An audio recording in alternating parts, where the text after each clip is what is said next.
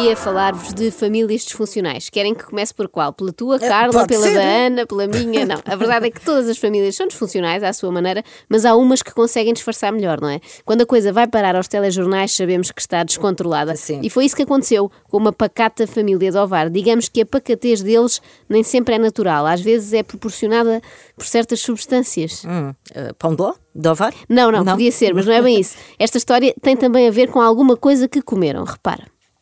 Foi um normal lanche de domingo entre avós, filhos e netos, mas com consequências pouco comuns. Foram encontrados seis elementos, eh, todos da mesma família, com idades compreendidas entre os 62 anos de idade e uma criança de 4 anos de idade, em que comum a, todos eles apresentavam, portanto, vômitos, eh, indisposição, eh, fraca mobilidade e, palidez, eh, portanto, da pele. Quando vi isto pensei, o que é que eles terão comido? Ovos estragados, provavelmente. Mas não, Sim. não, acho que os ovos estavam bons. E a farinha também, e o açúcar. O problema foi um ingrediente secreto. Um dos seis membros da família, um jovem de 22 anos, confeccionou um bolo com cannabis Ah. que acabou por ser ingerido por todos os familiares, incluindo uma criança de 4 anos. Moral da história, desconfiem sempre quando o vosso filho ou neto de 22 anos se oferecer para fazer um bolinho mármore para o lanche. Isso tem, tem qualquer coisa escondida. Já a criança de 4 anos deve ter ido para a escola contar coisas espetaculares. Ontem o meu tio fez um bolo e depois comecei a ver unicórnios gigantes a sobrevoarem o quintal.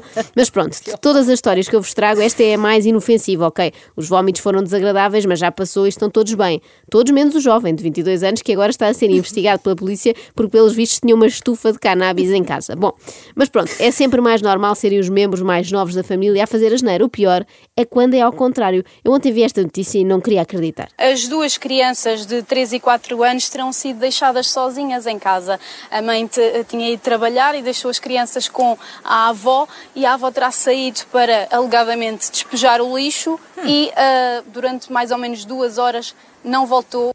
Duas horas! Esta senhora deve ir pôr o lixo mesmo à central de tratamento de resíduos sólidos urbanos, que é em São João da Talha. E foi a pé. É possível. Se deixar crianças sozinhas dois minutos já é perigoso, ou dois segundos, dependendo da criatividade da criança, eu imagino duas horas. A parte boa é que a PSP foi chamada ao local e os miúdos estão vivos e estão de boa saúde. A parte má é que a avó claramente não está boa da cabeça, já que chegou descontraídamente a dizer que tinha ido lá abaixo só num instante.